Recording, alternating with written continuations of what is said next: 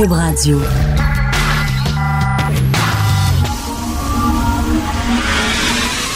De 10 à 11. De 10 à 11. Richard Martineau. Politiquement incorrect. Cube Radio. Bonjour, merci d'écouter Cube Radio, merci d'écouter Politiquement Incorrect. Bon lundi, c'est-tu absolument écœurant? Dans quel monde on vit? C'est rendu qu'il neige l'hiver, ça n'a aucun bon sens. Heureusement que le gouvernement était là pour nous avertir qu'il allait avoir de la neige hier, sinon moi je, je l'aurais jamais su.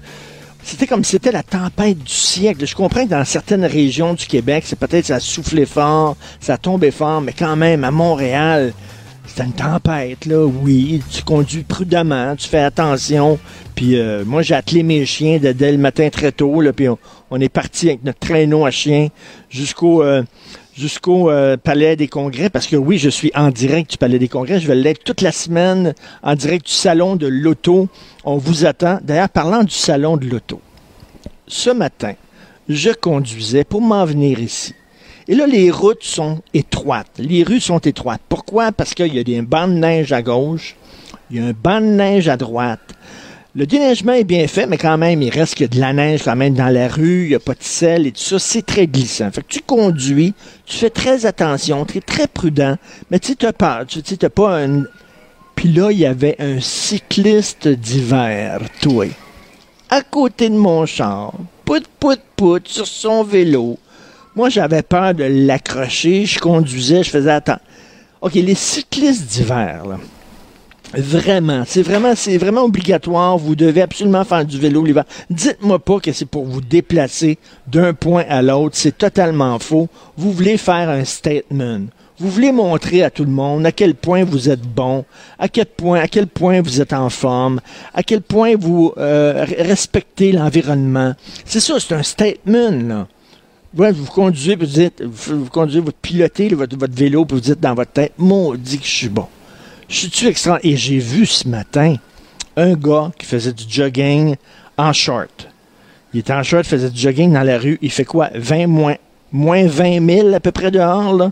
Il fait moins 21, moins 22. Le gars, lui, faisait son jogging en short. Moi, ces gens-là, ces gens-là qui veulent toujours être en super forme, qui font tout le temps de l'exercice. Tu les vois faire du jogging en pleine canicule. Il fait 35 degrés dehors. Tout le monde, lui, fait son petit jogging. Je regarde, je regardais le gars ce matin, en short, qui faisait son jogging à moins 20, et je me disais, j'avais l'impression de voir un gars qui se shootait à l'héroïne devant moi. J'avais la même impression. Le gars, c'est un dépendant. Le gars, c'est un toxicomane faut le dire, là, les gens disent, ah, regarde comment ils sont en forme. Non, c'est pas des gens en forme, des gens qui font ça. Ce ne sont pas des gens équilibrés. Quelqu'un qui sent à tout prix le besoin de faire trois heures de gym chaque jour, de faire cinq Ironman, un après l'autre, tout ça, c'est des gens qui sont dépendants. Au lieu d'être dépendants au cul, à bouffe, à job, à drogue, euh, ils sont dépendants à l'exercice physique. Je regardais ce gars-là, puis je disais, mon Dieu, c'est comme un toxicomane. Venez pas me dire que ces gens-là sont en super forme. Pauvre gars. Bref, je suis au salon de l'auto. Si vous avez, si vous n'êtes pas venu au salon de l'auto depuis plusieurs années, venez. Je vous dis, là, il y a une automobile. Rien pour cette auto-là, à côté d'où on est, rien pour cette auto-là, ça vaut la peine. Ça s'appelle une Felino. Felino, c'est 100% québécois. C'est fait par un Québécois. Le gars va faire 20 modèles. 20 modèles de cette auto-là et c'est tout. C'est presque un prototype. Il va les vendre, je pense, c'est 320 000 chaque auto. Elle est absolument géniale. Elle est tellement belle. Elle ressemble à la Batmobile, pas la Batmobile des années 60, à l'époque où Adam West mettait un bas dans son spandex pour montrer qu'il était. Non, non, pas, pas, pas, pas, pas ça. La nouvelle Batmobile des films de Chris Nolan. Elle est magnifique. Euh, la Filino, c'est juste, juste à côté d'où on est, à Cube Radio. Et les gens qui se demandent, est-ce qu'il y a encore des bouts de? Est-ce qu'il y a encore des bouts bonnaise euh, au salon de l'auto? Ça, c'est, c'est des filles, avec la jupe le bonbon, les souliers à talons hauts, le décolleté plongeant, très moulant, qui sont à côté des chars, pour vendre l'auto. On voyait ça dans le temps. Ben, il y en a encore. Je me promenais dans le ciel. Il n'y en a pas beaucoup. Mais à un moment donné, dans le coin des autos modifiées, là, il y a encore des bouts de bonnaise. En 2019, en plein air de hashtag MeToo, on utilise encore des filles sexées pour vendre des chars. Tu sais, parlant de carrosserie. Alors, il y a un peu de culture de mon oncle qui euh, survit encore en 2019. L'émission s'appelle Politiquement Incorrect, c'est pas pour rien. Donc, ça m'a quand même étonné qu'aujourd'hui, en 2019, il y a encore des filles sexy à côté des chars qui caressent l'aile de l'auto, qui euh, vous montrent à quel point cette auto-là est sexy. Il semble que ça fait un peu 1950. Je veux vous parler, avez-vous entendu parler du film Bird Box? Bird Box, c'est le grand film surprise avec Sandra Bullock. On peut le voir sur Netflix. Un film d'horreur complètement débile, genre euh, Sandra Bullock doit combattre des entités malsaines, mais elle ne peut pas les regarder, ces entités malsaines, parce que si elle les regarde, elle va mourir. Donc, elle doit les combattre les yeux bandés. C'est ça l'idée du film. Là. C'est le genre d'idée, tu prends deux spliffs, trois gins avec un t chum, puis tu as une idée de film niaiseuse comme ça. Ça, ça a été produit, puis ça a été lancé sur Netflix. Et là, c'est le Bird Box Challenge, vous avez entendu parler. Il y a plein de jeunes qui se filment en faisant des choses risquées, les yeux bandés, comme Sandra Bullock. Sauf que Sandra Bullock, c'est du cinéma. C'est pas vrai. Elle fait ça devant un green screen. Tu veux dire c'est pas, elle risque pas sa vie. Mais en tout cas, là, les gens se filment et mettent ça sur YouTube en train de verser un café bouillant, les yeux bandés. Évidemment, c'est bouillante là-dessus. Ils, se filment en train de traverser la rue, les yeux bandés. OK? C'est la nouvelle affaire. Le Bird Box Challenge. Et là, il y a plein de challenges comme ça. Je vais, des, des vrais challenges. Je vous dire, le Underboob Challenge. On demande aux filles avec des gros seins de tenir différents objets sous leurs seins. OK, fait que tu as ça sur Instagram. Il y en a qui tiennent une bouteille de coke, il y en a qui tiennent un crayon, il y en a qui... Le Boiling Water Challenge, où tu dois te renverser un seau d'eau bouillante sur le corps. Et tu te filmes en faisant ça. Le Fire Challenge, où tu te mets un liquide inflammable sur le corps et tu te crisses en feu. Quelle excellente idée. Tiens, je vais faire ça ce week-end. Le Ribs Cage Challenge, il faut que, ben ça c'est des filles, il faut que tu aies les côtes les plus saillantes possibles. Tu sais, les, filles tellement maigres, là, ils ont comme un creux, là. Un creux entre les. Alors, c'est ça, ça, ça, encourage les filles à être anorexiques et à pas manger. Comme le Tight Gap Challenge. Le Tight Gap Challenge, c'est l'espace entre tes cuisses doit être le plus large possible. Et là, les filles mesurent l'espace entre leurs cuisses et se photographie et ça sur Instagram. Bien sûr, il y avait le Tide Pods Challenge où les gens mangeaient des capsules de lessive qui ont l'air des bonbons parce que c'est multicolore. Ah oui, mon préféré. Le Condom Sniffing Challenge. Ce défi consiste à aspirer un condom par le nez et à le ressortir par la bouche. OK, fait que t'as le condom, tu as une moitié du condom qui te sort d'une narine et l'autre qui te sort de la bouche, puis tu fais le Condom Snuffing Challenge, il y a ça sur Instagram, et le Hot Coil Challenge, où tu mets ta main sur un rond de poêle allumé et tu essaies de rester là le plus longtemps. Puis il y a des gens qui font ça, là. Allô? Ça, c'est vraiment des gens qui ont vraiment trop de temps à perdre, là. Moi, tu sais, j'ai d'autres challenges pour les jeunes, là. Je pense à mon fils, par exemple, le Shower Challenge. oui, prends ta douche, toi. Hein? T'es pas game. T'es pas game, prends ta douche. Ou le Make Your Room Challenge, tu Fais ta chambre, t'es pas game. C'est l'ancien, t'es pas game. Tu sais, quand t'étais jeune, t'es pas game. T'es pas game de sauter en bas du deuxième dans la neige. on le faisait parce qu'on aimait pas. Ça, tu vas dire t'es pas game. Sauf que là, traverser une rue les yeux bandés, là, c'est rendu c'est rendu un peu débile quand même. Bref, euh, si vous avez d'autres challenges complètement débiles comme ça que vous avez vu passer, euh, n'hésitez pas et il faut les envoyer à Cube Radio. Et vous avez vu aussi que les étudiants euh, tapent de plus en plus les professeurs. C'est un texte dans le journal de Montréal. Les professeurs qui ont été indemnisés parce qu'ils ont été victimes d'actes de violence posés par leurs étudiants ça a augmenté le nombre de professeurs comme ça, ça a augmenté de 25% au cours des trois dernières années.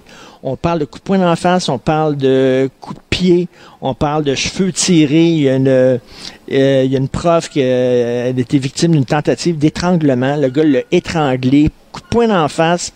Euh, il y a une prof qui est interviewée dans le texte du Journal de Montréal. Elle dit que, bon, la violence verbale, c'est tous les jours et la violence physique, c'est à peu près une fois ou deux semaines où un prof se fait vraiment taper dessus. Euh, c'est assez hallucinant. On regarde ça et on dit, wow, qu'est-ce qui se passe? Et voici ma théorie. J'ai une théorie complètement bidon, comme toutes mes théories, mais peut-être ça peut être validé par des scientifiques les gens, les jeunes, les gens sont habitués de plus en plus d'être dans les médias sociaux. Les médias sociaux, c'est horizontal. Les médias sociaux, il n'y a pas d'autorité. C'est pas vertical. Il n'y a pas de hiérarchie. Tout le monde est sur le même pied d'égalité.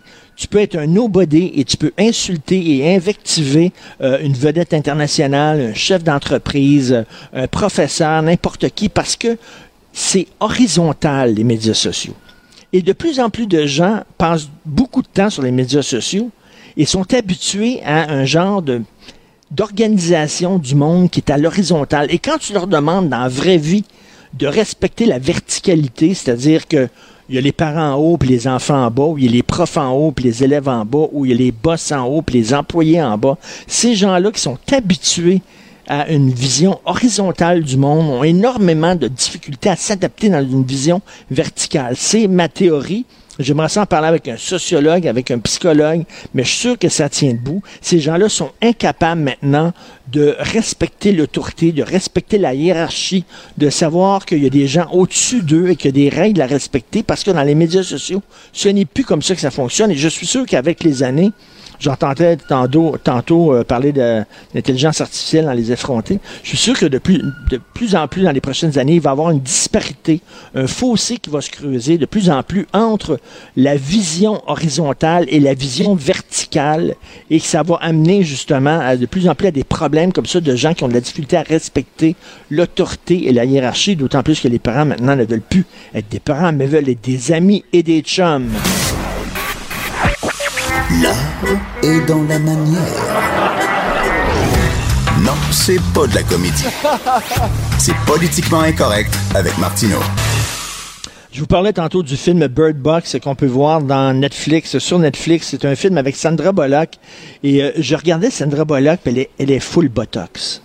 Mais elle est full Botox, là.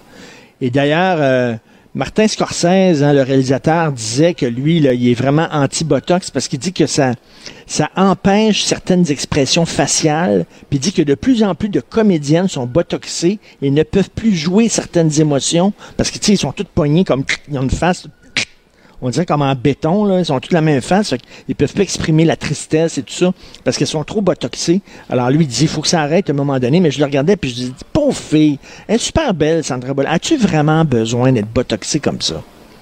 Vraiment, là. Emmanuel Béard, vous connaissez cette comédienne française-là, magnifique, je veux dire, une fille, là, belle comme un cœur. Elle, elle s'est faite botoxer parce qu'elle a peur de vieillir. Puis je peux comprendre ça, pour des comédiennes, c'est pas évident. Les gars, il n'y a aucun maudit problème. Tu vois des gars à télévision, ils ont l'air d'avoir 104 ans, ils sont en train d'imploser, Ils ont des, ils ont des grosses bédaines, ils ont un cheveu blanc. Non, je parle pas de moi, là. Arrêtez. Arrêtez, là. Je sais qu'il y a des gens qui pensaient ça. T'es vois à TV, ils ont des grosses bédanes, ils sont vieux, et puis eux autres, ils ont une job. Puis effectivement, dès qu'une fille a soudainement la moindre ride, oh, soudainement, puis, fait que je peux comprendre que c'est difficile, mais, mais alors donc, Emmanuel Béard c'est tellement fait botoxé que vraiment, elle a rendu avec des grosses, grosses babines un peu, là, tu sais. Puis je trouve qu'elle était plus jolie avant que maintenant. Bref, c'est une réflexion que je me faisais en regardant Sandra Bullock. Nous allons maintenant parler euh, de burlesque, parce que ce week-end, oui, il y avait le salon de l'auto au Palais des Congrès à Montréal, mais en même temps, à la place Bonaventure, il y avait le salon de l'amour et de la séduction. Et si l'émission s'appelle politiquement incorrect, et s'il y a, s'il y a un thème, s'il y a un sujet qui est vraiment politiquement incorrect en 2019, c'est bien l'amour, le sexe et la séduction. Nous allons en parler avec Scarlett James, qui est une artiste burlesque il y a dix ans, cette fille-là avait une vie de bureau, une employée de bureau, a décidé de tout sacrer cela pour devenir une vedette du burlesque et maintenant elle se promène partout à, travers le monde. Elle est très connue. On va parler de ce phénomène-là avec elle. Scarlett James, bonjour. Bonjour. Bonjour. Qu'est-ce qui vous a donné le goût de... de, ben, premièrement, premièrement, c'est quoi la différence entre le burlesque et les, les, les, danseuses nues qu'on peut voir chez Paris, par exemple. Quelle est la différence? Ah. Sais-tu qu'il y en a, il y en a un, c'est comme, ah, c'est mal vu, c'est bas de gamme, tandis que l'autre, c'est de l'art. C'est de l'art. Mais c'est la même chose, c'est des filles qui se montent les fesses un peu, là. Alors, le burlesque, c'est l'art et le jeu de la séduction. C'est un petit peu un retour à ce que c'était faire la cour dans le temps, sauf que maintenant, c'est dans le plus grand respect de la femme. Euh, la femme est en pleine possession de ses moyens, il n'y a personne qui la force à être là. Elle est là parce qu'elle le veut, parce qu'elle accepte son corps, parce qu'elle embrasse sa, sensualité, sa sexualité.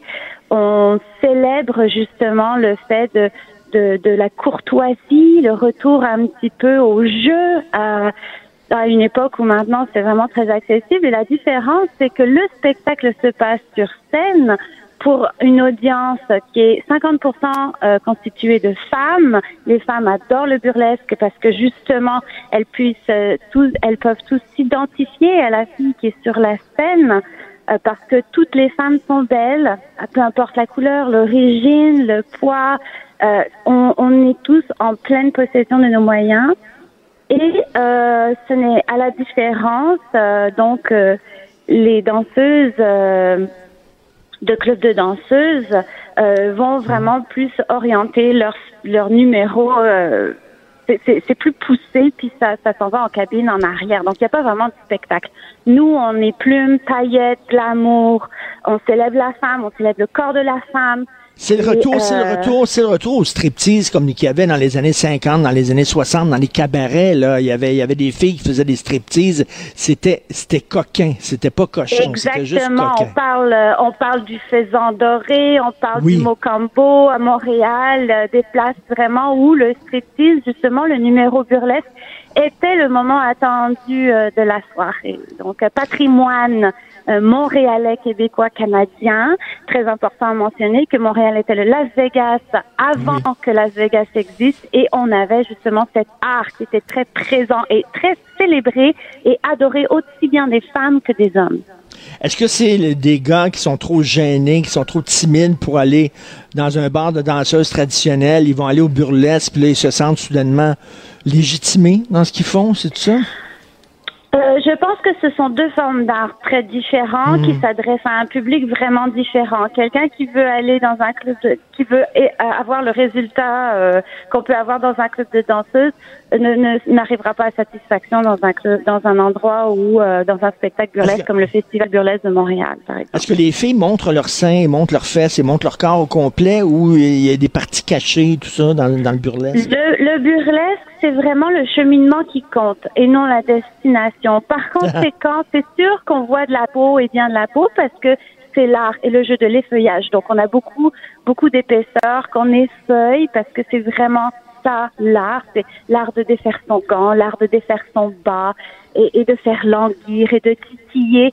Et la destination, c'est vraiment un bonus, mais c'est vraiment pas le, le top. Donc, on a toujours euh, les mamelons couverts de pasties, qu'on appelle, qui sont hautement décorés. Ça devient comme des bijoux. Et évidemment, les parties intimes, parce que ce n'est pas nécessaire. Nous laissons place à l'imagination. Moi, j'ai l'impression, parce que j'ai vu des spectacles de burlesque, puis j'aime bien ça, c'est très le fun. Euh, euh, j'ai l'impression que dans le burlesque, la fille a le pouvoir. La fille a le pouvoir parce qu'elle joue avec le, avec le gars qui la regarde, elle, dévoile certaines affaires, elle cache d'autres affaires, elle prend son temps.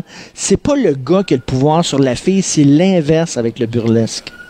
Exactement, c'est ce que je dis quand euh, la femme est en pleine possession de son corps, elle a accepté sa féminité, elle a accepté son corps quel qu'il soit et du, de ce fait devient très en possession de tous ses moyens et elle a le contrôle et elle va jouer avec le public.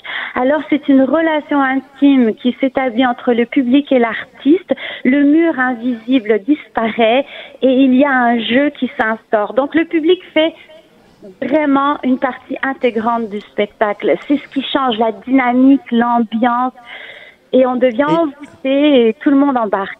Et le jeu de la séduction, c'est le fun, c'est plaisant. On avait oublié ça un peu, le jeu de la séduction, les relations homme-femme, qui, puis que la, la, femme sait qu'elle est regardée et aime, aime, aime le regard des hommes sur son corps. Quand vous êtes sur scène et que vous dévoilez vos charmes, comme on dit, vous aimez ça que les gars vous regardent c'est pas nécessairement qu'on aime que les gars nous regardent. On aime que le public nous admire. On aime cette relation et ce jeu et ces clins d'œil qu'on échange avec le public, que le public soit homme, femme, transgenre, peu importe, euh, LGBT, euh, je veux dire, il a, ça a aucune importance. On, c'est avec l'être qui se trouve en face de nous. J'ai autant de plaisir à séduire une femme que j'ai à séduire un homme. Pour moi, ça n'a aucune importance parce que le but du jeu, c'est la séduction. Alors peu importe qui est la personne qui se trouve en face de nous. Et vous, vous, qu'est-ce qui a fait qu'à un moment donné, vous étiez, vous étiez en train de travailler dans un bureau et vous avez allumé, vous avez dit, j'ai le goût de faire ça, je laisse tout, je m'en vais là-dedans. C'était quand même un saut dans le vide. C'était quoi le, moment où vous vous êtes dit, je le fais? Euh, je suis allée voir un spectacle, ça a mis en place dans ma tête tout ce que j'aimais et tout ce que j'avais envie de faire dans la vie et que je n'arrivais pas à faire un choix. Et le burlesque rassemblait tous ces éléments.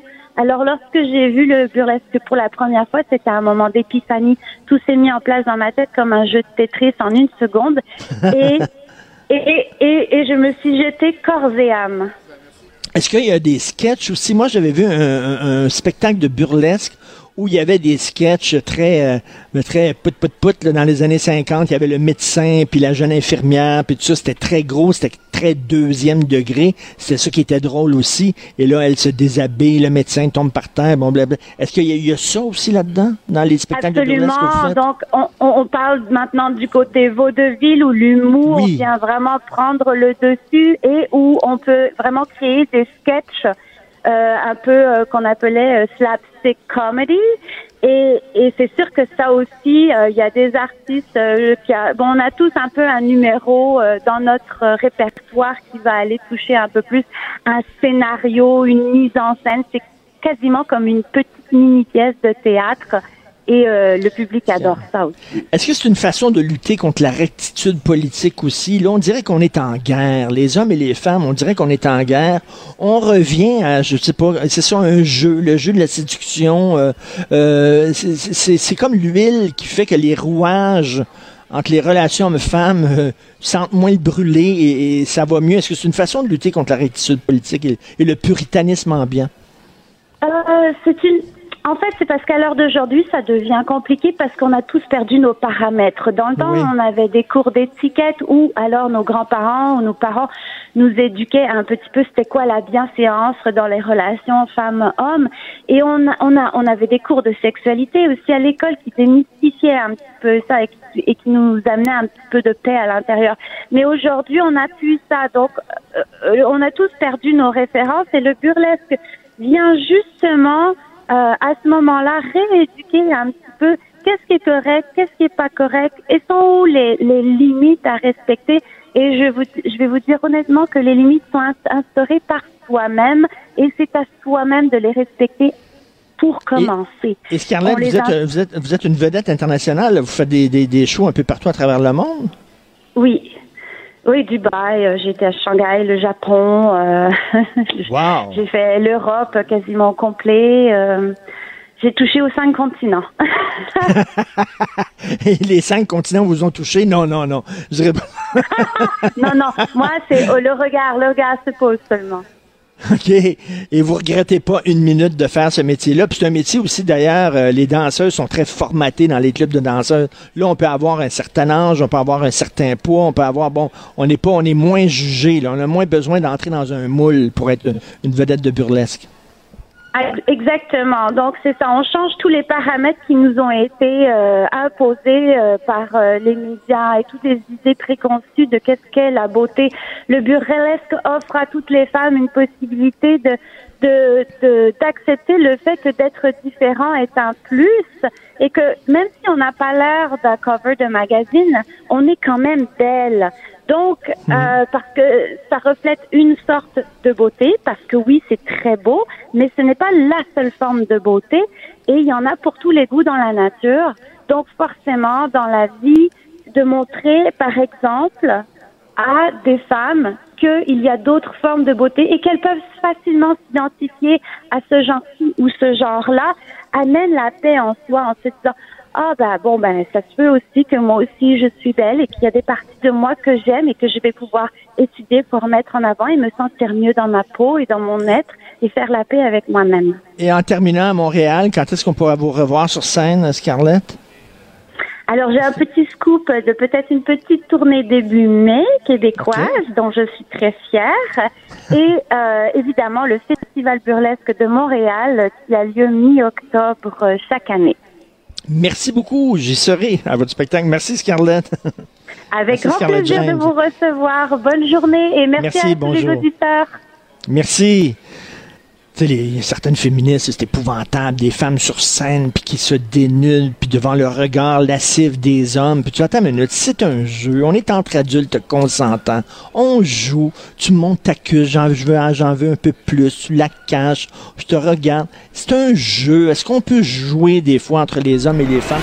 Pour nous rejoindre en studio. Studio à commercial cube.radio. Appelez ou textez. 187 cube radio. 1877 827-2346. Politiquement incorrect. Alors, tous les lundis, nous parlons avec Jérôme Blanchet-Gravel, qui est au Mexique actuellement, le chanceux qui se fait bronzer. Salut, Jérôme. Salut, Richard. Oui, Mexico, oui. Salut, caramba. Écoute, euh, le, le, Canada, le Canada qui était avant un pays tellement gentil, le Canada qui était un pays quasiment comme un scout, qui aidait les vieilles à traverser la rue, qui était gentil avec tout le monde, c'est rendu un pays badass on est badass, on se bat contre la Chine, on se bat contre la Russie, on se bat contre l'Arabie Saoudite. Qu'est-ce qui se passe? Ben effectivement, d'un point de vue de l'image, on pourrait se dire, euh, waouh, le Canada s'affirme en matière de droits de l'homme, enfin un peu de, euh, fermeté sur la scène internationale. Sauf que, euh, Richard, la diplomatie, pas vraiment comme ça que ça fonctionne. C'est-à-dire que pour influencer des pays, euh, il faut jouer euh, la carte du pragmatisme. On peut pas seulement se contenter de faire euh, l'opération de communication comme quand, la jeune saoudienne est arrivée. Euh, évidemment, moi, je suis pour l'accueil de, cette jeune saoudienne-là qui a été maltraitée par sa famille. Euh, sauf qu'on fait des, des, des, shows de communication, on fait un peu des, shows de boucan avec la nouvelle ministre des, Affaires étrangères, Chrystia Freeland. Et ben c'est ça, c'est que là, on s'est mis à dos. Justin Trudeau a réussi à se mettre à dos la Chine, la Russie, l'Inde, les États-Unis à cause de Trump. Je pense que c'est Trump qui s'est plus mis à dos le Canada que le contraire. Et l'Arabie Saoudite, un cas un peu plus particulier. Donc, euh, on peut parler d'un naufrage diplomatique du Canada. Là. Tout à fait. Écoute, euh, mais, mais en même temps, je, suis comme très divisé là-dedans. En même temps, je trouve ça bien qu'on appelle un chat un chat et qu'on dise que la Chine, c'est pas un pays qui respecte les droits de l'homme, qu'on dise la même chose de l'Arabie Saoudite. Euh, tu sais, qu'on dise que l'empereur est nu, comme on dit, là. D'un côté, je trouve ça bien, mais d'un autre côté, il y a un prix à payer. Imagine-toi, Jérôme, tu es un entrepreneur, tu vises à percer le marché chinois. Ça fait deux ans que tu travailles là-dessus, deux, trois ans, et là, à cause de ton premier ministre, soudainement, euh, la, Chine ne veut plus rien savoir de tes produits, ferme ses frontières. À un moment donné, est-ce qu'on est prêt à payer le prix économique? Non, ben c'est une très bonne question. C'est exactement ça qui est la question à poser. Elle est, économique en, premier, ça c'est sûr. Euh, par contre, euh, il faut rester en dialogue. L'Arabie Saoudite, c'est un cas particulier. Honnêtement, je pense que je, pense que c'est un, pays qui mériterait même pas d'avoir des on a des liens diplomatiques avec lui tellement c'est un pays qui bafoue les droits de l'homme et en particulier les droits des femmes.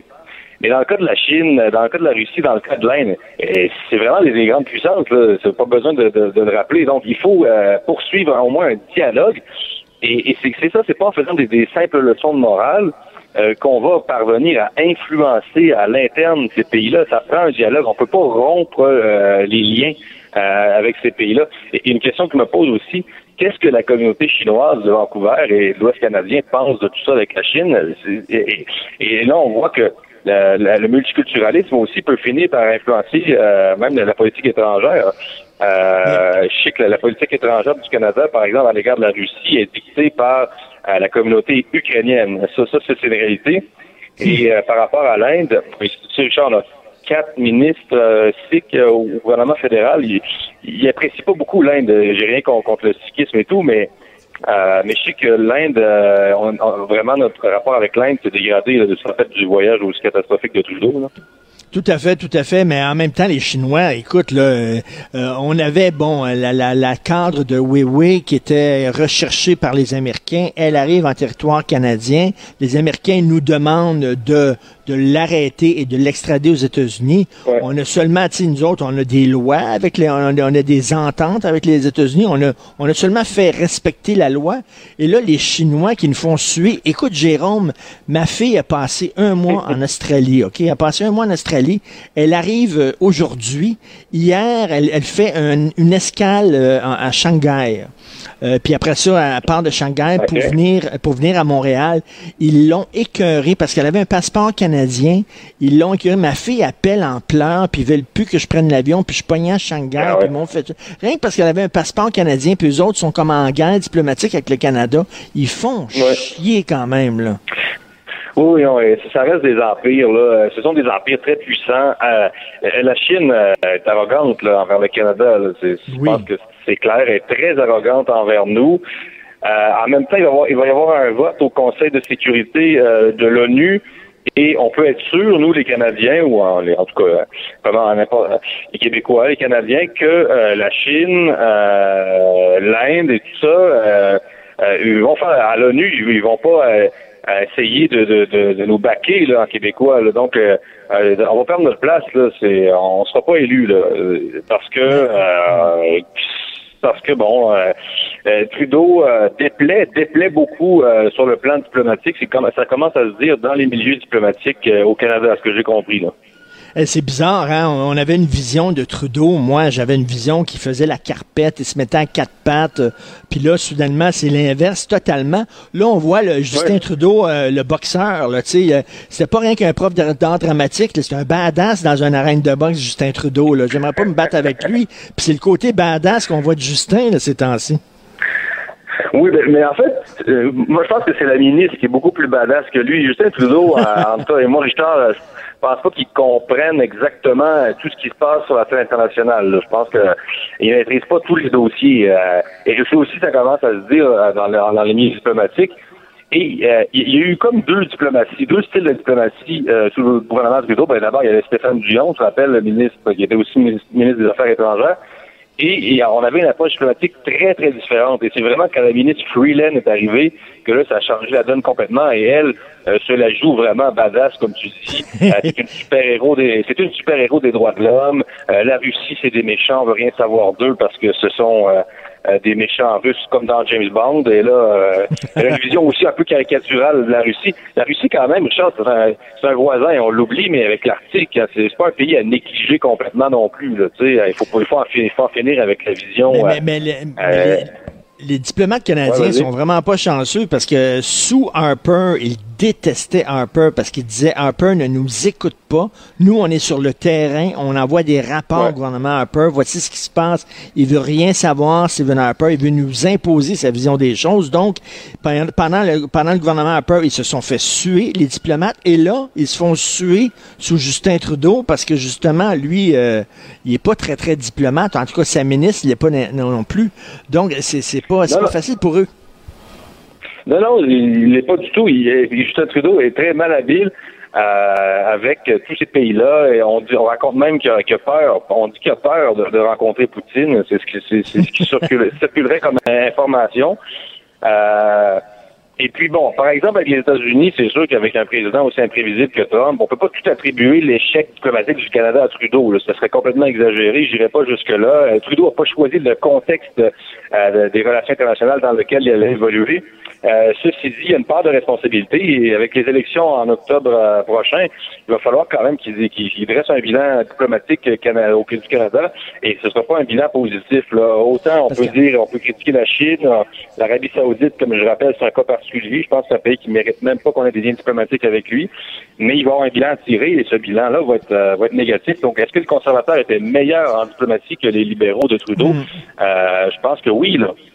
Et euh, quand tu es diplomate, tu dois, comme on dit, souffler le froid et le chaud.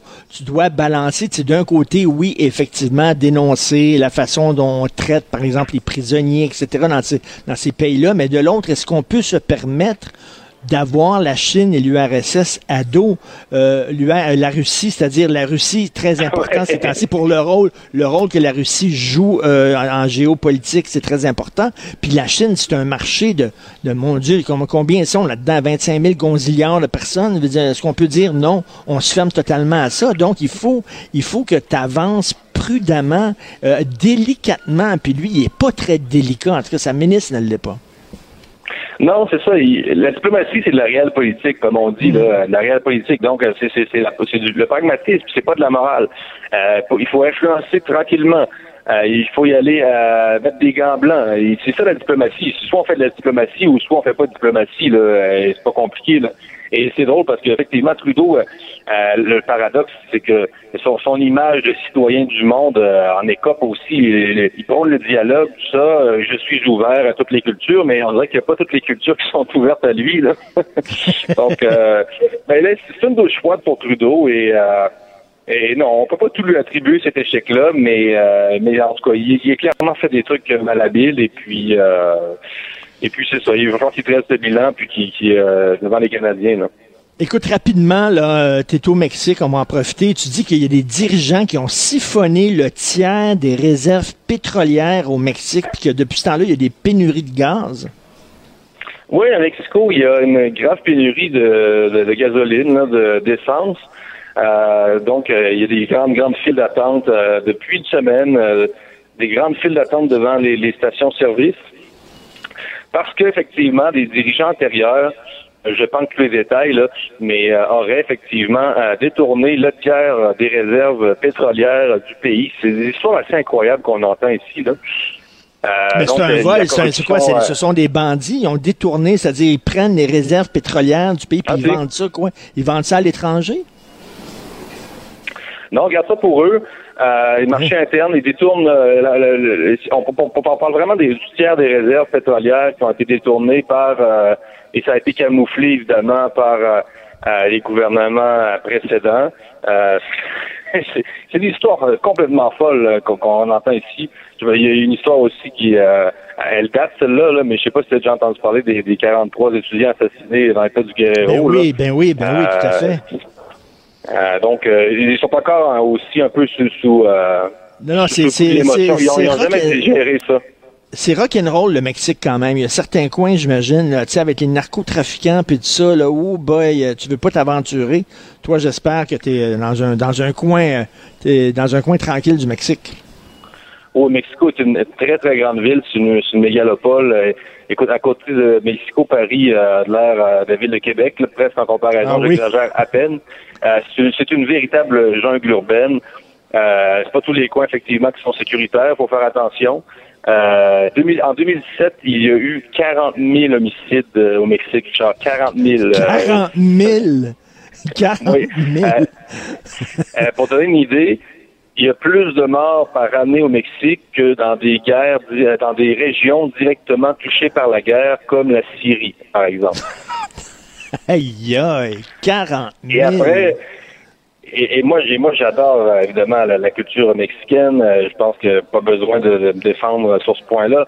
Mais quand on parle du mur à la frontière des États-Unis, euh, entre le Mexique et les États-Unis, euh, bon, évidemment, pour les migrants, c'est une chose, mais est-ce que les États-Unis peuvent se permettre euh, de pas tenir leurs frontières avec un pays qui est un narco-État, c'est-à-dire qui, qui était, euh, il y a un scandale aussi récemment qui est sorti. On disait que Chapo Guzman avait acheté à peu près la, moitié du gouvernement. Là. Il, tenait l'armée, ce gars-là, quasiment. Là. On- les présidents au Mexique sont moins les présidents réels que les narcotrafiquants. C'est eux qui tiennent le pays encore là. Boy, quel drôle de pays. Merci beaucoup. Merci, Jérôme. Merci. Hey, salut Richard, bonne semaine. Salut, Jérôme Blanchet-Gravé. On peut pas dire que c'est un État bandit. On va se faire tomber dessus par tous les Mexicains, les ressortissants mexicains qui sont au Mexique. Mais tu sais, quand même, le Mexique, là, c'est assez particulier. Politiquement incorrect. Joignez-vous à la discussion. Appelez ou textez 187 Cube Radio. 1877 827 2346. Je suis toujours au salon de l'auto au Palais des Congrès. Il y a des gens qui font la file devant mon kiosque parce qu'ils demandent des conseils sur le Galloper. Vous savez que je suis un expert international du Galloper. J'ai étudié euh, pendant de nombreuses années. Si vous avez des questions, n'importe laquelle, est-ce que vous devez changer votre Galloper? À partir de combien de temps ça dure un Galloper et tout ça? Je suis votre homme pour répondre à toutes ces questions. Alors nous allons Ben non, je connais rien au char. Nous allons maintenant parler avec Germain Goyer, producteur contenu automobile pour le Guide de l'auto, le Journal de Montréal, le Journal de Québec, qui euh, anime, co-anime aussi une émission euh, sur l'automobile ici pour Cube Radio. Salut Germain. Salut Richard, t'as plus besoin de moi, tu connais tout sur l'automobile maintenant. Écoute, le Galloper. C'est quoi un Galloper? J'arrête pas de, de niaiser avec ça. C'est mais- une pièce qui, qui sert au, au freinage, tout simplement. OK, au en français, ça se dit comment? C'est étrier. Un je me- étrier je me de pas, frein. là, le- parce qu'on utilise très peu les termes, euh, les termes en français dans l'automobile, malheureusement. Mais, un euh, étrier de frein. Ouais. Je pense que j'aime mieux le Galloper. Ça, ça. Écoute, euh, je parlais en début d'émission, OK, des cyclistes d'hiver. ouf, Je veux j'en ai vu avoir... quelques-uns ce matin. Hey, j'en, ai vu quelques-uns ce matin, puis sais-tu quoi? Je conduisais, puis j'étais nerveux, puis j'avais peur d'y rentrer dedans, parce que, tu sais, c'est glissant, et les routes sont étroites maintenant, parce qu'il y a de la neige à droite, il y a de la neige à gauche. C'est irresponsable de faire du vélo sur certaines routes l'hiver. Dans un monde idéal, on aurait des pistes cyclables un peu partout qui seraient déneigées à l'année pour favoriser ça, mais malheureusement, c'est pas le cas. Puis comme tu l'as dit, les rues sont beaucoup plus étroites en hiver. Euh, c'est dangereux. C'est dan- dangereux. C'est sais, c'est, un statement. Nous autres, de le montrer. Gabriel, qui est ici, là, qui est notre euh, technicien, là, qui Il est ici, en vélo, lui? Il en, il en a fait du vélo d'hiver, lui, quand il, quand il était plus jeune. Mais il disait qu'il était casse-cou, c'est un côté, bon, euh, Il a l'air un peu rebelle. il a l'air un peu rebelle. Mais il en fait plus, là, il en ferait plus, là. Mais, tu sais, les, les- Puis encore là, il y a moyen, je pense, d'équiper son vélo de manière euh, un peu plus sécuritaire. Je pense qu'en mettant des pneus plus larges ou des trucs comme ça pour avoir une meilleure adhérence. Mais tu Mais- t'as-tu vraiment, tu sais, c'est un statement qui veut le dire, là. Regardez comment je suis bon, regardez comment je suis extraordinaire. Je, je, je, Regardez comment je veux sauver la planète, un coup de pédale la à la planète, fois. Alors que toi, t'es un maudit automobiliste écœurant, pollueur, puis tout ça. En tout cas, bref, écoute, justement, parlons de la conduite d'hiver. Oui, parce que hier, on a eu toute une tempête quand même, une bonne tempête du mois de janvier. Une bonne tempête, mais moi, c'était pas tant la tempête qui m'a fait peur que certains conducteurs. Premièrement, là, toi, t'es-tu, t'es-tu irréprochable, toi, Germain? Écoute, je pense qu'on a tous des... euh, on est- Il y a personne de parfait, mais euh, j'essaie d'appliquer euh, certains trucs. Déneiges-tu ton char? Oui, même, même le oui. toit? Surtout le toit. Surtout le toit, parce qu'après ça, quand tu roules, le, le vent va pousser cette neige-là sur... euh, Le gars d'en arrière. Sur le gars d'en arrière. Puis ça peut être très dangereux. C'est sûr que quand c'est de la poudreuse, ça va peut-être plus l'aveugler qu'autre chose, mais quand ça devient des, des morceaux de glace, s'il reçoit ça dans le pare-brise, ça peut faire tout un vacarme, puis euh, ça, peut, ça peut causer du danger même. Hier, sur Côte-Sainte-Catherine, Ouais. il y a un gars qui a décidé... Je roulais sur Côte-Sainte-Catherine, OK? Il y a À vélo gars- ou en auto? Non, en auto. OK, OK, OK. Il y a un gars qui a décidé, lui, de d'enlever la neige devant chez eux avec une souffleuse. Ouais. Il a... Il, il l'a pitchait lancé- la neige Ah, ouais. dans la rue. Wow! Alors, je suis arrivé, puis il y a eu, à un moment donné, plein de neige qui est tombée sur mon auto, je ne voyais plus rien. Ouais, le gars, ça- a décidé de souffler la neige devant son genre. Il sacrait ça dans la Tout rue. ça pour Ben, que la gratte de la ville Ben la oui. remette devant son entrée après. Quel génie fantastique. Je sais pas s'il m'écoute, mais fantastique, monsieur. Alors donc, tu déneiges. Là, il y a des gens, moi, j'ai vu, là, parce que je- j'écris ma chronique aujourd'hui sur, justement, euh, la tempête de neige, puis tout ça. Puis des- dans les commentaires après ma chronique, il y a des gens qui se sont mis à parler de conduite hivernale. Bien sûr. Puis il y en a qui disent, moi, j'enlève mon antidérapage parce que c'est pas bon. Ça me cause plus de problèmes qu'autre chose dans mon auto. Je préfère avoir le contrôle. Puis euh, un bon conducteur, c'est beaucoup mieux qu'un système antidérapage. T'en penses quoi? C'est certain qu'il y, a- y a des gens qui euh, sont plus cow-boys, disons, mais euh, pour se sortir d'un banc de neige, ça peut être une bonne idée d'enlever euh, le système d'antipatinage qui souvent ne s'enlève pas complètement, complètement, complètement parce que justement, l'auto veut pas que tu prennes le champ. Ah oui. Je te le dis. Fait que euh, c'est ça. Pour te sortir d'un OK, banc de comme l'auto du nom est boqué, l'auto. Exactement. Elle, dit, on- garde. je te garde vivant, c'est pas vrai que tu vas prendre le champ. Mais pour sortir d'un banc de neige, souvent les roues vont, vont, vont patiner dans le beurre, ben, dans ce cas-là dans la neige, mais euh, ça peut être une bonne idée de l'enlever, comme ça, ça va te permettre de continuer de continuer de rouler, alors que le système d'antipatinage va te bloquer peut-être à un moment où tu vas commencer à avoir un peu de traction. Quand t'es pogné dans la neige, toi, Oui. est-ce que t'as as des, des, des, trac- des, des trucs de traction? Non, que. Euh, Sais-tu comment je, me- Oui. je fais pour me dé- dé- dépogner de la neige, moi? Vas-y. Ça me prend une demi-heure, j'avance, je recule, j'avance, je recule. Saint-Cyboire, j'avance, je recule, j'avance, je recule. C'est Là, pas là, les lumières, les, à 6 heures du matin, les lumières s'allument des voisins. Je suis là. Zzz, zzz. Mais c'est pas une mauvaise stratégie. En se dégageant un peu d'espace en avant, un peu d'espace en arrière, ça permet en bon français de se pogner un swing. Oui. Puis après ça, d'être capable de, d'être capable de Ça sortir. prend, ça prend un certain temps, faut que tu sois patient. Ça prend 20 minutes avant que tu pognes le swing là, qui, Mais tu peux passer par Il y dessus il y le quand que c'est des tapons qui, qui font ça comme moi? Quand tu il y a un regardes de secret même. quand même Oui. des bons pneus d'hiver. Parce que depuis, ça fait que, quoi, 4-5 ans à peu près que les pneus d'hiver sont obligatoires au Québec. Oui, oui, Quelques années en tout cas. Euh, ça, c'est une chose. Mais d'avoir des bons pneus d'hiver de bonne qualité et en bon état, ça fait une différence aussi. Parce que tu beau avoir le petit flocon sur le côté qui indique que c'est des pneus d'hiver. S'ils sont usés à la fesse, ça sert à rien, on est d'accord? Oui. Fait que. Des bons pneus d'hiver. Puis ça prend absolument une traction. euh, Un 4 roues motrices? Ouais, c'est ça, quatre roues Écoute, motrices. c'est sûr que pour se sortir banc de Au Québec, est-ce que ça devrait être obligatoire, quasiment quatre roues motrices? C'est Pas- pas obligatoire, mais tu sais. C'est pas obligatoire, mais euh, pendant une tempête comme on a eu hier, regarde, je te, je te donne un exemple. Euh, cette semaine, je fais l'essai d'un Subaru Crosstrek, qui est d'ailleurs le même véhicule que conduit Catherine Dorion. Ça avait fait tout un Ok, tollé. oui. Est-ce que ça vient qu'une tuque? puis un t-shirt euh, Oui. un peu ordinaire. Mais euh, puis tu vois hier quand je suis rentré à, à la maison après après toute la journée du, du salon, il était tombé beaucoup de neige. J'ai j'ai tourné la clé, j'ai reculé. J'ai avancé, je suis sorti tout seul du banc de neige. That's J'ai même pas eu besoin de pelleter. Par contre, si j'avais eu une voiture à roue motrice avant ou traction, comme on dit, euh, là, il aurait fallu que je, que je pelte un peu ou que je fasse un peu comme toi, c'est-à-dire avance, recule, avance, recule, avance, recule. Oui, oui, en tapant. Ouais. Alors donc, Catherine a fait un bon choix d'automobile. Ben absolument, absolument. Ben, c'est un- bien, ça. Pour se sortir, euh, se sortir d'un banc de neige là, a- c'est assez efficace. OK. Il y, a- il y avait des tapons hier qui étaient derrière moi, comme à deux pieds derrière moi, comme Ouais, s'il n'y ça, avait pas de neige, comme c'est Ça, là, ça, c'est délirant. Absolument, ça. parce que tu sais, si on a de la misère à, euh, à partir, euh, à- lorsque la lumière tombe verte, on va avoir de la misère à freiner aussi, parce que si c'est glissant au départ, ça va être Ben glissant oui. à l'arrêt aussi. Donc c'est sûr que la, la, la distance de freinage est augmentée quand il fait. euh, quand, quand, quand la surface est gelée. Là. Donc ça, c'est dangereux. Il y a les lumières aussi. Allumez vos lumières quand vous conduisez. Ben oui. neige. Ben oui. Parce que si le véhicule est blanc, si le véhicule est gris, on le voit pas du tout, du tout dans la dans la tempête.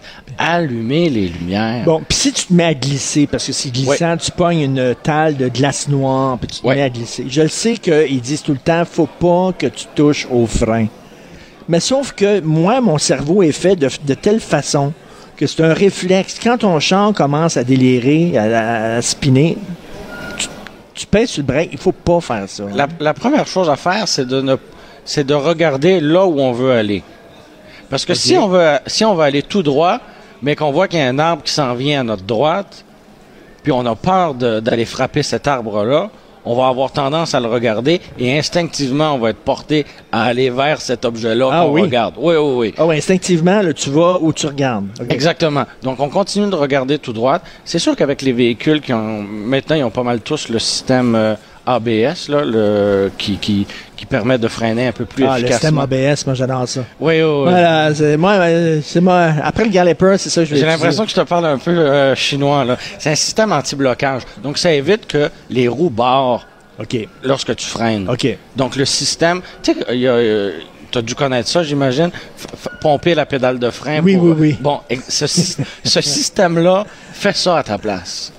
Donc, en situation de- de- d'urgence comme ça, euh, tu peux freiner. Moi, j'ai connu quand tu partais char avec une manivelle. Non, c'est pas vrai. Ben, Quelles sont les conditions les pires dans lesquelles tu conduis, toi? Parce que t'en as conduit des chars beaucoup, puis tes tests et tout ça. Les pires conditions de route. Est-ce que tu as une histoire à nous raconter? J'ai pas une anecdote particulière, mais je t'avoue que euh, une tempête de neige, un verglas, euh, déglacer des vitres, ça c'est toujours... Ah, c'est- euh, c'est chiant. c'est l'enfer, l'enfer, l'enfer. J'avoue, des fois, je suis trop paresseux, fait que je suis dans mon champ. Quand j'ai le tu temps... déglaces juste un petit carreau.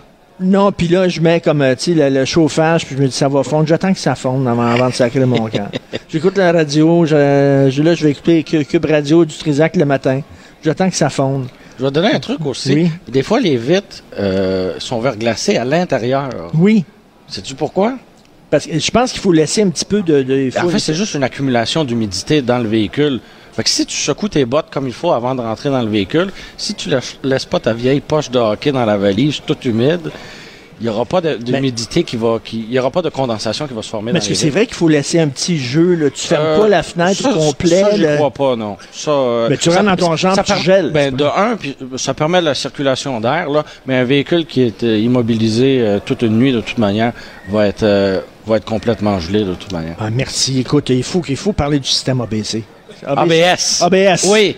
On va y Faut- revenir. faut- Une émission moi- moi, je complète une sur l'ABS. Au oui. au moins une heure là-dessus sur l'ABS. Merci beaucoup. Cube Radio.